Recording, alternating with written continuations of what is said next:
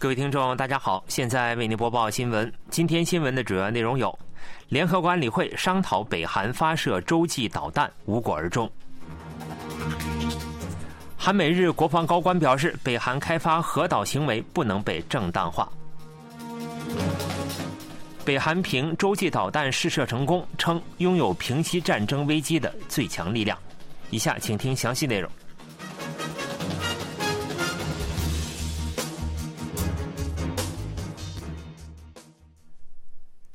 联合国安理会当地时间十九日就近期北韩发射洲际弹道导弹进行挑衅的应对措施进行了讨论，但在常任理事国中国和俄罗斯的反对下，未能达成一致意见。包括韩国在内的十个国家另行发布联合宣言，以最强烈的用语谴责了北韩试射洲际弹道导弹。安理会当天下午三时，在美国纽约联合国总部围绕北韩不扩散议题进行了讨论。此次会议是在常任理事国美国的要求下举行的，旨在安理会的层面商讨北韩十八日向东海海上发射洲际弹道导弹的应对方案。美国常驻联合国副代表罗伯特·伍德在会议上做出了强烈谴责，称北韩发射洲际弹道导弹是荒谬之举。韩国驻联合国代表黄俊菊也强烈谴责北韩接连发射弹道导弹。中国常驻联合国副代表耿爽则表示，北韩发射洲际弹道导弹旨在应对美国的威胁，将其责任推给美国。北韩驻联合国代表金星也表示，韩美军事威胁持续不断，将北韩开发核武器的责任转嫁给美国。大多数安理会理事国均谴责北韩发射洲际弹道导弹，但拥有否决权的常任理事国中国和俄罗斯则站在北韩一边。当天举行的安理会会议约进行一小时三十分钟后无果而终。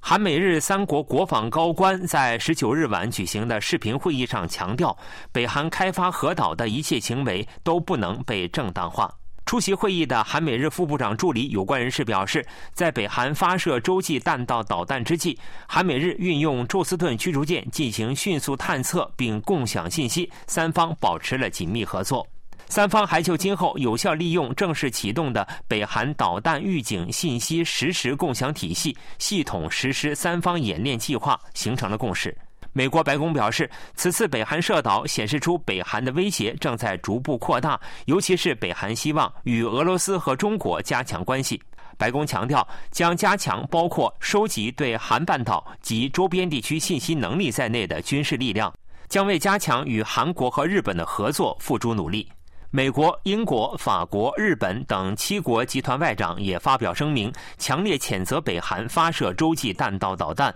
对韩半岛完全无核化表示支持。七国集团外长指出，北韩必须以完全可验证的方式放弃核武器、大规模杀伤性武器和弹道导弹。另外，七国集团外长还对北韩的核武器和弹道导弹会转移到其他地区表示忧虑，敦促联合国安理会等国际社会迅速采取应对措施。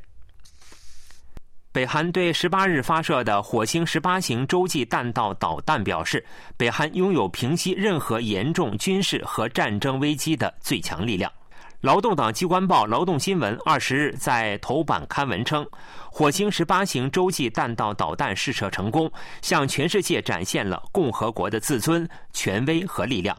报道说，此次火星十八型试射向敌对势力展示了超强硬报复意志和绝对性力量，由此将视野和打击范围均达万里的瞄准镜和拳头握在手中。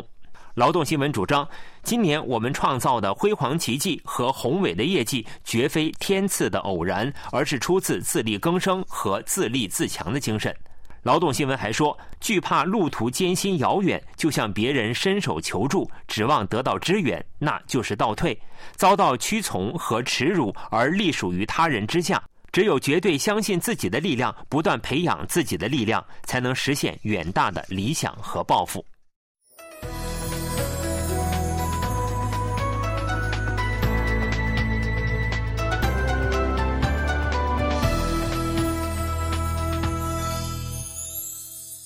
KBS World Radio，这里是韩国国际广播电台新闻节目，欢迎继续收听。俄罗斯新任驻韩国大使格奥尔基·季诺维耶夫表示，韩国是不友好国家中相对最友好的国家之一。季诺维耶夫当地时间十八日接受俄罗斯媒体采访时表示。我觉得韩国不是自愿成为不友好国家，在两国建交超过三十年的期间，从未发生过政治方面的摩擦。季诺维耶夫表示，去年二月至三月，韩国身为美国的同盟国，参与了最低程度的对俄制裁。随后，两国关系逐渐疏远。希望明年新年能够出现好的变化，我们将为此做出努力。季诺维耶夫强调，韩国避免向乌克兰提供杀伤性武器，这对俄罗斯来说非常重要。如果开始提供杀伤性武器，从长期观点来看，将对两国关系造成无法挽回的打击。他还说，希望今后韩国也不会改变不向乌克兰提供杀伤性武器的方针。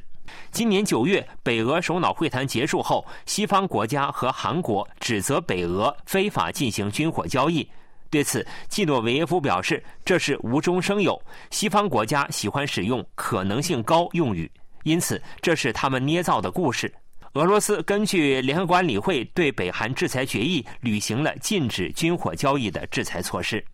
季诺维耶夫强调。根据我的外交经验，远东的近邻国家大部分是冷静的实用主义者。我觉得应预先做好如何应对俄乌战争结束、避免损伤与俄罗斯关系的计划。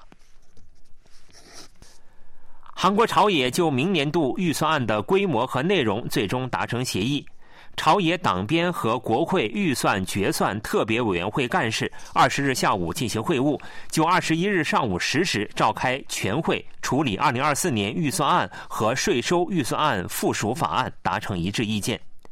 朝野通过国会预算审议决定，比政府提出的预算案减少四点二万亿韩元，并且不增加国债和政府债券发行量。明年度预算规模与政府提交的原案相同，将达六百五十六点九万亿韩元。朝野决定研发预算增加六千亿韩元，旨在缓解一线研究人员的就业不安，加强新一代原创技术研究，提供最新和高性能研究装备等。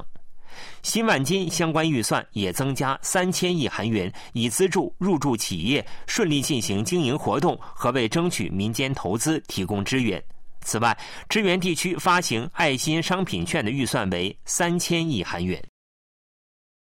英国《经济学人》周刊发布了经合组织成员国的经济成绩单，韩国排在了第二位。该周刊对经合组织三十五个成员国的经济成绩进行了评价，结果显示，继希腊之后，韩国经济成绩排第二。这是该周刊对基础物价指数、通胀指数扩散、国民生产总值增长率等五项指标进行的综合评价，并未包括对外部因素变动性较高的能源和食品价格。据评价，韩国的国民生产总值增长率为百分之一点六，就业增长率为百分之一点一，经济增长和就业项目并不大幅度高于上游国家。但基础物价指数为百分之三点二，低于上游国家；通胀扩散指数为负百分之十三点三，较其他成员国加强了物价稳定态势。经济学人评价说，韩国从去年起即果断地预先上调了利率。经合组织首席经济学家克莱尔·隆巴德利表示，世界经济持续面临通胀和低增长预计的挑战。虽然通胀涨幅有所放缓，但挑战尚未结束。分析认为，去年韩国排名第二十一，今年排名大幅增至第二，主要原因是对韩国不利的政府负债增长率未被包括在评价项目内。经济学人表示，遏制物价上涨是今年的重要课题。韩国堪称楷模。与此相反，大部分欧洲国家面对严重的物价上涨压力。新闻播送完了，是由于海峰为您播报的，感谢各位收听。